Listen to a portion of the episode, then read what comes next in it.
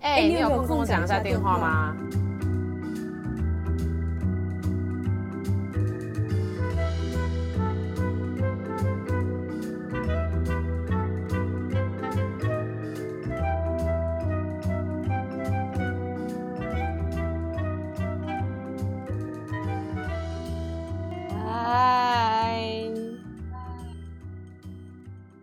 是一样没什么精神，但反正这样子久了就变成我们的风格了。不会啊，我觉得我很有精神啊，什么东西？哦，好了好了好了，不错不错不错不错，我也是蛮有精神的。今今天的感，我觉得今天刚刚喝了一口那个一方日月潭红茶之后，整个这样满血回归的概念。满血回归，哎、欸，红茶很容易踩雷耶。我不知道你们喝过可不可？你喝过可不可吗？可不可红茶吗？对啊，好像有。可不可真的每一家的不好，每一家店的水准都不太一样哎。有一有有一些会过分苦，而且因为你也知道我是喝无糖的嘛。哦，色回甘。那个可不可的那个无糖很可怕，可怕就算了，可怕就算了，就很苦哦，然后还睡不着。啊，真的咖啡因哦哦，我知道太浓了，对不对？就是。可不可？我认真没有到超爱耶，我永远的第一名就是五十岚的四季春。无糖吗？对啊，没有啊，你也很喜欢那个在成品地下一楼那个连通道的那一间进去的那一间，先喝到吗？先喝到不是啊，那是因为那附近走那家选择啊，我不想晒太阳。也是啊，对了，你是白皙美人，不晒太阳的，要有雨伞，要有防晒。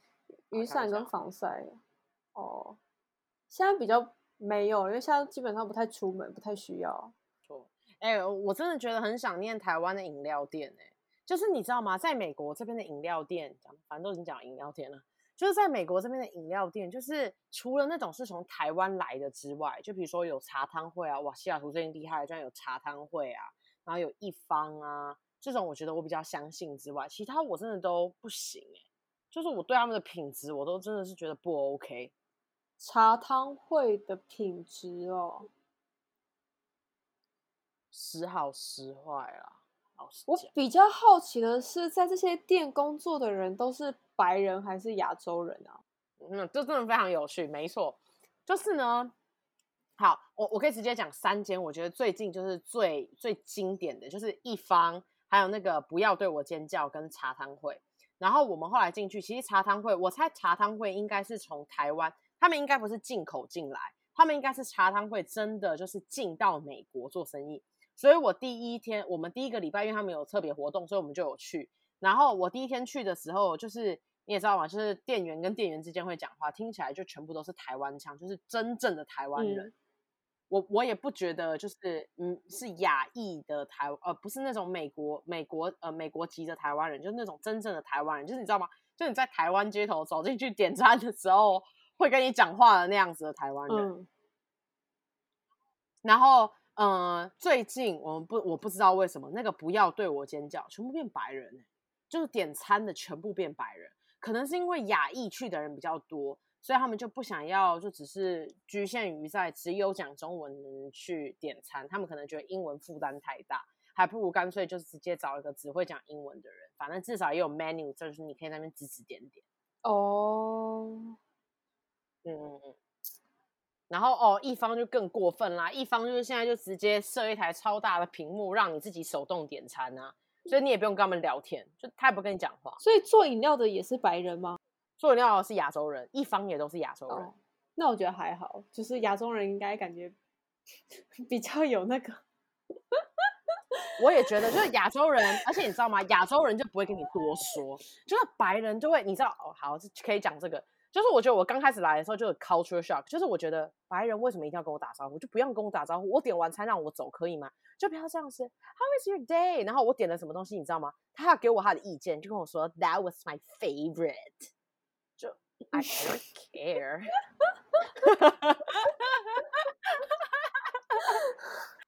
有一个治标的方法，让他们安排买一送一的活动。哦，买一送一就太忙也不会，他们太忙也会。不不不，他们太忙会这样讲。我跟你讲，我一定要讲一个我的经历，就我有一次就是下去去前年，然后我去呃，因为我表弟毕业典礼，所以我就下去那个加州玩。然后你也知道加州就是很热情嘛，然后我就只不过去逛，我就只不过去逛一下那个 American Eagle，然后我就只是走进去而已。然后就有一个女生就噔噔噔就跑过来，然后跟我说 How are you today？然后第一次就清楚我很讨厌的东西就是就是不要那么热情，我很累。我就只想安静的晃晃，不可以嘛？然后他就先问我说，How are you today？然后我就说啊，Yeah，I'm pretty good。然后他就这样子，I just want to let you know I love your sweater. It's so cute。然后我就，然后我就尴尬笑，你知道吗？我就觉得啊，美国人又来这一套，不要跟我讲话，我想讲话。然后最后他就跟你说，I just want to let you know one more thing. Right now in the store, everything is on. Twenty percent off, is that great? 然后就就，然后就这样，Yeah, yeah, yeah, we'll take a look. 然后就走了。我觉得这最耗我的精神。我讲完话，然后我进去摸了几件衣服之后，我就只想离开，我就真的只想离开。他他那个音语调是真的，是真的这样，我没有跟你开玩笑。全部我所有的朋友跟我说，学的他妈超像，认真像。好哦，好难。好难想象，就是非常的有元气。但是我能想象，毕竟洛杉矶嘛，那个地方每天艳阳高照，他们当然，然后每个人就是看起来都是那种，你知道吗？看起来都要去海滩上那样子，就是基本上就是只有几块一些布料，然后就包裹在一些比较重要的部位，其余的就是可能因为真的很热吧，所以就是从头到尾都暴露在外面。我觉得可能就是因为这样，所以他们就呈现一个在海滩上遇到人，每天都是一种，你知道吗？就是那种那种 vibe 这样子，我也不知道。但是其实我是觉得很可爱。如果你去那边玩的话，我会觉得哇，好有元气，好有朝气。但有时候就是我在找工作，我心很累，你不要这样子，我很累。欸，可是如果如果是很有元气的这一种，跟就是非常没有精神，好像一脸不想帮你点餐，哪一个会让你感受好一点啊？那我宁可选有元气的。对啊，虽然中庸是最好的，但是我遇过那种一脸不想点餐的，嗯、反而是台湾人很普，台湾店员还蛮普遍有的状态耶。就是他什么态度？就是我我常常会遇到，就是那种感觉他好像上了一天的班，或者是他才刚上班，然后他那个 精神好像真的很不好，所以就会要什么甜度冰块。啊，五十，就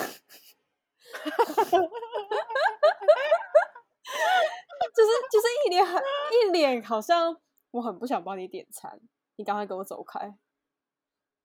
然后你就就嗯，然后或者是就是你可能他你你知道前面有人在排队，所以你先去旁边买东西，然后你回去拿东西，他就说，uh, uh, uh. 下次如果要晚到的话，请提早说。真的假的啊？我我我就会说，我觉得嗯，但但我内心就 always，啊，不就放旁边吗？我又没有叫你怎样，但可能是我想的不够贴心啦。我就说哦好，我最害怕的是那个嗯，走进去那种买小东西的店，然后他可能一直很积极帮你介绍东西，但其实你没有要买，然后要走的时候，他们就直接态度冷掉，然后就然后就你就会很能清，你很能明显的感受。你从桑拿走进冷冻库的感觉，我真的很受不了那个差异。你要么就是一直都要给我在桑拿，不然要么一直在冷冻库。我宁可你二选一。但那个也太现实了吧？为什么要这样啊？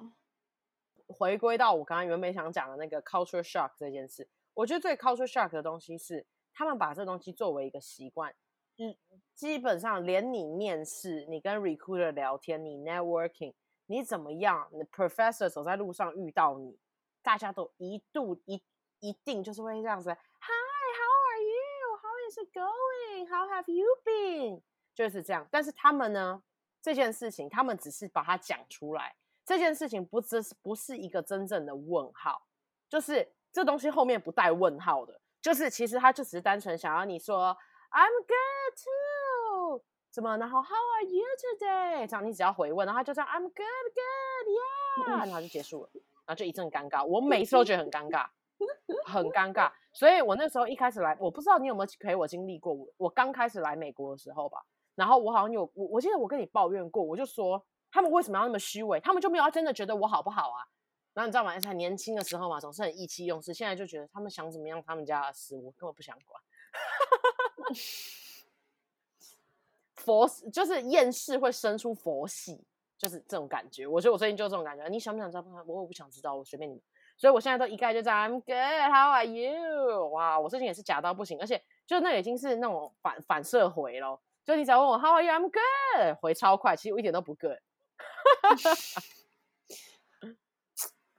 这个这个这让我突然想到一件事情，是我们不是都还蛮喜欢那个鲁鲁尼马拉吗？嗯，不知道像鲁尼这种人，嗯、他也会这样吗？我我是觉得无论如何，这好像是大家的一个，这好像是他们礼貌上，我我基本上到目前为止没有遇过任何一个人不问这个问题。你到小的咖啡厅买咖啡，你进去逛，你进去逛小店，你结账。任何事情，你连去买那个，你连去超市结账，就你能想象吗？今天你去全联，只不过买了一个巧克力牛奶，然后加一个统一布丁，然后再加那个来一克泡面，就只能买那么小小的东西。然后你就去结账的时候，那个店员阿姨跟你说：“啊，午安，你今天过得怎么样啊？你什么感觉啊？”然后再配背景音是那个全联的音乐，摆了我超喜欢超喜欢那个音乐，我每次都会唱那个音乐。然后之后真的有一次被全联。全联的店员阿姨听到，跟我说：“这音乐很好听哦，我自己也很喜欢。”我说：“我也很喜欢。”但但我觉得，我我我觉得这种热情与否，我其实还是我觉得很看个人。就是如果今天你本来就是一个超外向的人格，然后你就是那种每天假日都喜欢到外面，然后喝酒吧的时候跟隔壁桌聊天的那种人，比如说我爸的话，或者是你知道那种人的话，我其实觉得他们就会很喜欢。但我觉得我们偏向内向的这一些，嗯，所以就会是。就我有时候就会觉得说，呃，其实我你不用跟我有太多的呃对谈，但是当然就是如果他们今天是那种我很喜欢吃的餐厅的阿姨，我当然就很想跟她聊天嘛，因为我就很喜欢这间店，我觉得是很有移情 作用的。我我自己是觉得说，呃，很外向的人，他们真的会跟别人聊天的过程中会有满满的能量，诶，因为像那个我不是在。之前我在一家店工作，然后老板跟老板娘他们就是超级很喜欢跟人家聊天，他们两个都做业务的出来的。嗯、然后他就说，他就跟我分享他们之前去德国酒吧的经验，然后就是什么一直不停的喝酒，然后跟别人聊天，就是这样聊一整晚，对他而言是很棒的夜晚。然后我听下来，我就觉得起鸡皮疙瘩，觉得好累哦。可是对他们真的是很常态，会觉得很。对，就对他们也是真的很常态，觉得很很开心的。我不知道你身边有没有真的偏外向的朋友？我好像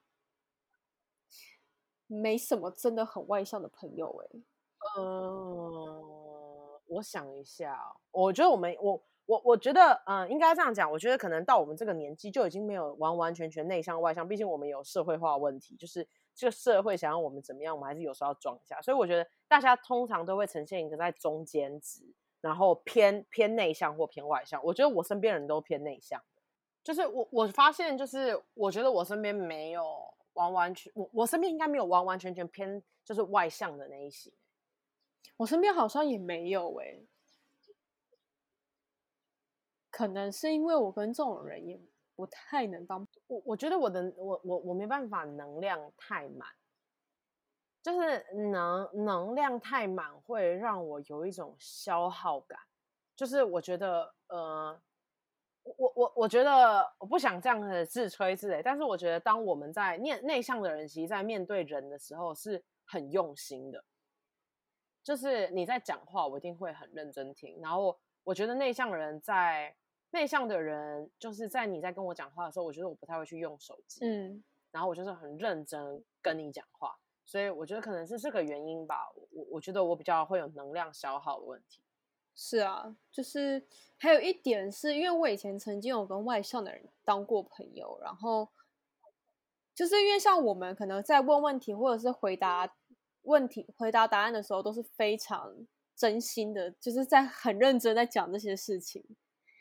可是这个对外向的人的眼里，嗯、他们会觉得好奇怪哦。他们就说：“嗯，你你怎么、哦、你好像讲的很，他说嗯，你怎么突然严肃起来了？就他会觉得嗯，好好奇怪哦。所以现在是怎样？是我要给予你很很很很深的安慰吗？还是我要怎么样？他们会觉得好怪，很负担。可是如果同样都是一些很内向的人的状态的话，我们可能内心就会觉得说，我好像可以懂他为什么这么真诚，然后我们很愿意去听，就是很自然的。那个状态是非常自然的啦。如果你内向的人跟内向的人相处的话，嗯嗯，我我觉得同质相同同，人家是说异性相吸嘛。我觉得感情上是，但是我觉得做朋友这件事情，就是我之前好像跟你讲过，我说我觉得做朋友这个东西啊，是一个最纯粹，你单纯喜不喜欢这个人的问题，因为没有什么荷尔蒙啊，没有什么怦然心动啊，因为平谈感情还可以这样。嗯，他今天的帽子好帅哦，他换新发型了。但是我觉得朋友就没有那种感觉，就就没有什么暧昧期嘛。朋友就是我跟你聊聊看，然后我觉得我们俩个性合，然后也有相同的话题，然后喜欢差不多的事情，那我们就会成为朋友。我觉得朋友这个东西很直接，就是可能比较没有办法跟太不同的人做朋友，因为可能你们会觉得说，就有种供需不对等的感觉。对。可是说真的，其实外向的人呢、啊，他们有时候的那种非常乐观又积极的那种，很喜欢跟别人交流的那个状态，其实有时候跟他们相处起来是舒服的，不用到太频繁，嗯嗯嗯嗯、但偶尔的这样，你会觉得相处没压力，就给都给都都给他自由发挥，让他去帮你拉拢一些。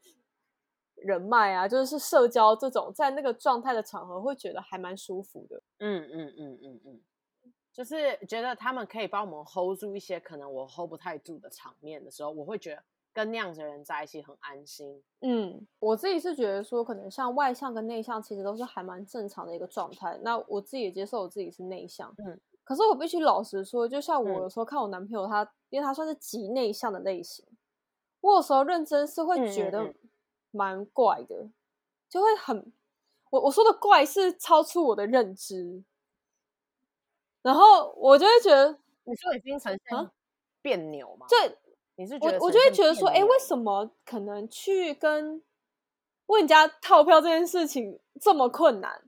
我可能就会有这个疑惑，因为因为对我而言，对我而言这个很正常。可是我看了很多内向的影片，其实或者是相关的。文章他们是说，这是非常正常的一件事情，对内向者而言，就内向者他是真的有一些，就是那种极内向的人，他们是真的有一些点是可能看起来比较奇怪的。然后我就会觉得说，明明我知道自己是可能跟内向的是同一类，但可能有一些特点是我没有，我比较偏外向，我反而是真的没有办法去理解。而且我必须老实说的是。内向在这个社会，其实，在非常多层面是真的不被欢迎的。我觉得可能是因为大家对内向的人也带有一点偏见，所以才会呈现你刚刚说，呃，可能在这个社会上并没有很待见这件事情。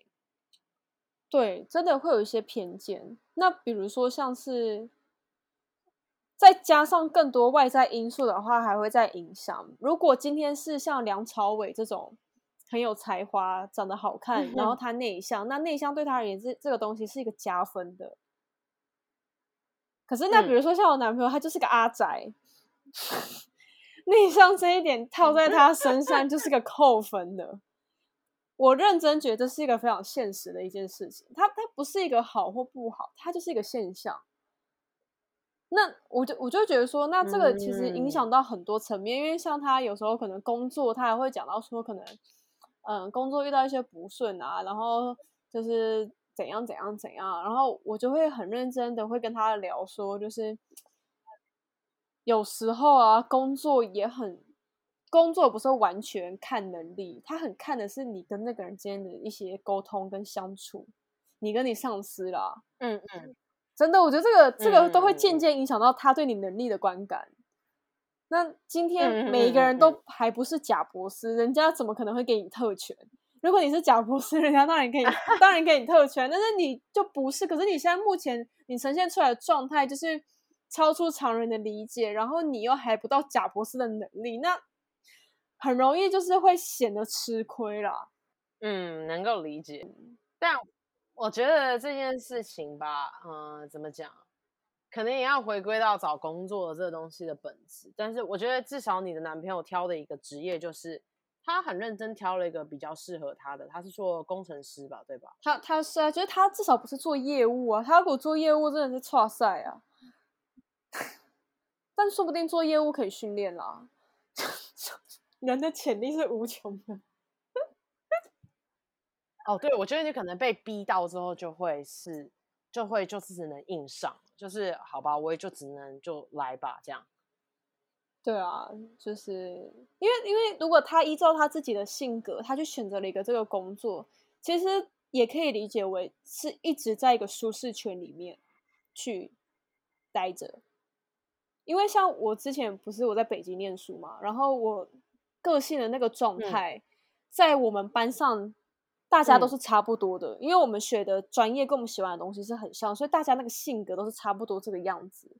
所以就是大家每个人都在互舔的感觉，嗯，就是好像我们很珍惜自己的一些特质。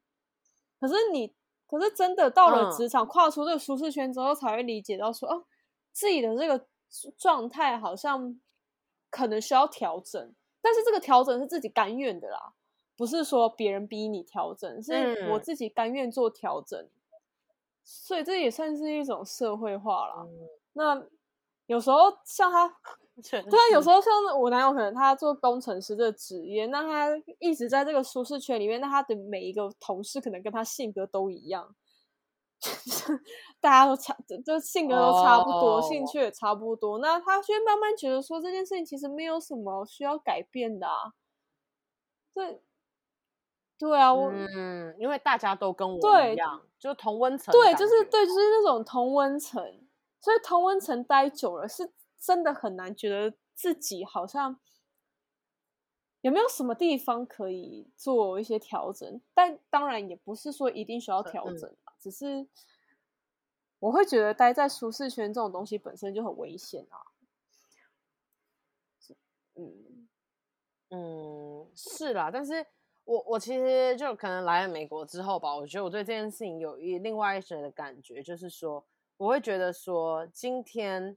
如果只要是你做的选择，你愿意接纳，你愿意，你愿意，呃，你你愿意承担所有的风险，那么我还是我我还是觉得，哦，那是一个很很有勇气的做法。因为今天选择待在舒适圈的人，我我觉得也需要一点勇气，因为毕竟这个世界每个人都在大吼着你要跳脱舒适圈这样子的感觉，所以我会觉得说，嗯，如果他觉得那是适合他的。他愿意这样，比如说艺术家，他一辈子都要呈现很奇怪的状态，就只是因为那是他追求的一个艺术。他在那样子的环境里，在那样子的圈子里面，安静的圈子里，他才能够非常专注于他的想象，跟专注于他的艺术。那我觉得，哦，我觉得是一样的概念。那我会觉得，OK，那就是 respect 这样的感觉吧。嗯、但是我，我当然很很能，我觉得，毕竟我我觉得今天你讲的这个，呃，你讲的这些，我觉得都对他一定很有帮助，因为。毕竟，我觉得我们还很年轻，我们并没有被锁死在 specific，就是一个非常特定的领域里面。所以，我觉得多做尝试，总是会找到一些你想不到的，然后你可能很适合，你也很喜欢的东西。所以，希望他可以 尝试哦。没有啦，就是我我其实也没有希望他离开舒适圈或者尝试什么，因为我自己也觉得舒适待在舒适圈，舒适圈是。个人选择，我也没有要求他改变。嗯，就是我我是那一段都算是我自己的一个反省吧。我会觉得说，为什么明明都一样是内向的人，但是我会以一个特别的眼光去看这件事情？就他其实是应该是被接受的，就他这个是很正常的一件事情，但为什么？可能我改变了，我现在反过来，我看我反而觉得他是需要被改变。那说真的，他其实是不需要被改变的啊，是因为我自己是已经被改过了，嗯嗯、我变了，我才会觉得说，哎、嗯，那我这样子可能才是对的。但是他其实那样也不是对的啊，嗯、只是他还没有跟我一样一样的经历过，所以，嗯。我我其实觉得跳脱舒适圈这个东西，其实不是强迫你呃去做一个什么样极端的改变，而是比如说像我们这个样子，就是说，你从一个你很舒适的环境里跳到另外一个环境，你可能会去发掘很多自己不一样的面貌，然后你可能会去做一些调整，那些调整都是来自于你的感受跟你的观察，然后你觉得哦，我应该要这么做。我觉得这这可能应该是你所谓的意思，就比如说他可以，嗯，比如说他如果可以去某个国家流浪个一个月，他可能回来就会有不一样的状态吧？应该是。然后还有一点就是，可能比如说，嗯，在舒适圈里面遇到挫折的时候，他会没有办法客观去看怎么解决这个挫折。但如果今天踏离舒适圈，回头看以前在舒适圈的挫折的时候，他可能可以理解。那个挫折怎么克服？因为在有时候，有时候哦，这是高深。有时候在一个舒适圈久了之后，那个想法是没有新的刺激的，所以就是陷陷入到一个困难的时候，会一直绕圈圈啊，嗯，因为你没有新的刺激，去让你有另外一个思维去想怎么解决。但如果你今天你跳，嗯，跳到另外一个舒适圈的时候，你可能会有个新的刺激，会。帮助你去解决以前的问题，但是跳新的舒适圈当然是会有新的问题啦。这个问题这种东西永远是个过程，嗯、不是结果。所以，就是我自己会觉得说，可能像就以我男朋友他在职场上，他可能遇到了一些状况，那可能我自己本身跳过了，我回头看我会觉得说，你可能可以这样子去克服。但因为他目前并没有跳过，嗯、所以他会很陷入这个状态里面。而且说真的，外人是没办法去帮助的，嗯、只能靠自己。那这真的只能靠自己啦。嗯、然后，嗯嗯，每个人又都不太一样。嗯、那我我自己不太知道，可能你跟 Ian 的那种觉醒能力算是什么样子？还是他是不是也是需要？我男朋友没有能力，呃，没有觉醒能力。我觉得美国人没有所谓灵性这一块，但所以我一直都跟他讲。呃，我而且我觉得他其实很胆小，他根本不想跳出他的舒适圈。发生什么问题，他就是打电话问他的呃兄弟姐妹，问他爸爸，问他妈妈，问他外婆，问阿姨。他总是有太多人脉。我说今天正是因为你没有离开过这个国家，这个国家称为你的 home country，你没有一个人在外生活，你就不懂得怎么样好好照顾自己，还有知道好好的照顾自己才是照顾你身边所有爱你的人这件事情。我觉得这件事情很需要。跳脱到一个外面，就是人总是这样。如果你没有无助的时候，你才你怎么会你怎么会非常的珍惜那些帮忙呢？就是当你无所适从，你只能靠自己，然后有一天有人呃给予你帮助的时候，你就会觉得谢谢你，非常谢谢，我真的很感恩。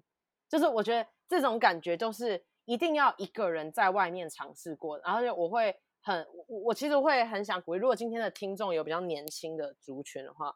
我会真心觉得，比如说交换学生也好啊，自己一个人当背包客去旅游啊，当国际国际志工啊，这种东西，这样子的机会，就是不不是因为你有这些经验才可以考到更好的大学，或者是才可以开一个 YouTube 在那边讲东讲西，什么爱自己或什么的。我觉得这些东西都会帮助你成为一个你想成为的大人。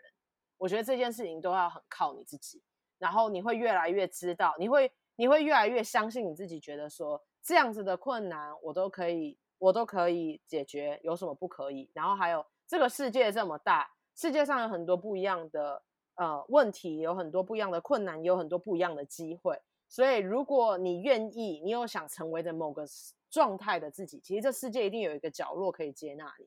我觉得，我觉得是这正是这样子的感觉吧。这是我觉得至少这是我从我自己一个人到世界各地去这样到处。这样到处走走，然后流浪的给我的感觉，就是我会觉得说，这世界真的非常大。就是今天我外向或内向，我语言好不好，这些东西其实都不是很重要。你应该会更看见的是，我可以成为怎么样的自己，我想成为怎么样的自己。然后我相信这世界这么大，一定有一个地方可以让我做我自己。我觉得这个是我在我花了爸妈 这么多钱，在年轻的时候也不好好实习。然后在那边到处，嗯、呃，到处旅游啊，走走流浪，这我得到最大的感想。嗯，我我现在在消化。哦，OK。我还蛮认同你刚刚说的，就是真的可以多出去走一走，就是这就是我们之前聊过的所谓的世界观。其实，在培养这些世界观的同时啊，我觉得会练习对自己慈悲一点，真的，就是不要硬要去拿。啊，这件事情我还没学会，就是就是不要一直去 拿既定的一些规则跟框架去要求自己。如果你今天你到了美国好了，可能可能你受了美国的教育的影响，嗯，那你就不会因为过往在台湾教育受到的挫折而一直觉得自己是个失败的人。可能。你到了美国，你他们可能有一套可能教育制度，是觉得说哦，不一定要什么考进台大啊这种什么哈佛你才是厉害的，他们可能没有一直灌输这件事情啊。但我我不是说高学历不重要，我只是觉得说，可能台湾是非常强调这件事情。那如果在传统体制下成长的我们台湾学生，很容易会因为、嗯、呃学测或者是我不知道现在是不是叫学测跟职考。可能会因为学测跟职考，好像可能会因为学测跟职考 的失败，然后一直不停的在心里留下一个阴影。可是，然后甚至是觉得说自己好像一直以来都是一个就是很没有用的人。但是如果你今天你拥有了世界观，你看了不同地方的一个教育，甚至是到看到日本的那种什么达，就是职人的那一种精神。对啊，就是可能会有一个新的想法，就是会练练习不要对自己好像多过分的。严苛啦，我说练习啦，不是说瞬间立马就通的那一种。嗯嗯嗯，打通任督二脉当功夫哦。对啊，就是就像，因为我我有时候在我男朋友身上就会看到，就是他在职场上，他的上司会一直非常执着去挑他的一些语病，他上司算是比较敏敏感的，就是用字很敏感的类型。那。我就会觉得说，嗯嗯、那那他他就会觉得说，好像不太能理解。那我我自己一开始我也是当然会不能理解，但是我相信可能如果有一些可能见过更多世面的人，他们可能会觉得说，其实这种上司说不定才是好的，嗯、因为他不会冲康你，嗯，他不会他不会偷偷恨你的字，嗯嗯嗯、然后还在那边说啊，great，你最棒了，美国人。然后背后在那边不让你升官之类的，对啊，就一个面相会因为不同的世，就是认识的世界的方式，然后改变自己的心境啊。所以，所以我们的结论，我们的结论是内向跟外向的人都到外面去。哎哎，不是啊，我那我自己有个好奇，是我们内向跟外向为什么会聊到这边呢？啊，不是，这不是我们的风格吗？就是，嗯，就是。就是呃，我跟你讲，我们我们的话题的宽广度就跟这世界一样宽广，我们我们可宽可深，全部都可以一起来。我我觉得我们每一次就是无法开，无无法很厉害开场，跟很顺利结尾。好啦，好像也不是这样啦，就是我觉得单纯就是，我觉得内向的人通常都是对于自己啊。就会比较有多比较多观察，然后对于情绪这东西也敏锐度比较高。毕竟，反毕竟我们的世界倾向都是静音的状态嘛，我们也没有什么都过东西可以感觉了。所以，就是我会觉得说，可能也是因为这样，就是我们会这样想事情。其实我觉得这个 podcast 比与其像一个电话，比较像是我们脑袋里可能就是大部分时间是这样运转，就是可能大家也是借由你录 podcast，然后了解了。Mary 脑中的世界，这是我的感觉啦。嗯，你有认识 Ari 吧？啊，这个我们更多，我们下一集再聊好了。嗯，好了，反正也很晚了，所以结尾嘞？啊，我知道可以用一个东西做结尾，就是讲到任何事情，就是还是希望大家可以远离酒精啊，远离药物跟毒品啊，好好爱惜自己的身心灵啊。然后我最近呢，因为呃，亚马逊有一个 Prime Day，就是就是亚马逊有点像呃一一一一那种节日，双棍节这样，但它其实没那么便宜。然后我就等到凌晨三点，然后买了一个这个东西，就是你去过瑜伽课吗？老师会敲那个钟，嗯，就会这样子叮那个东西，然后我敲给你听。然后我就买了一个这个小碗，你看，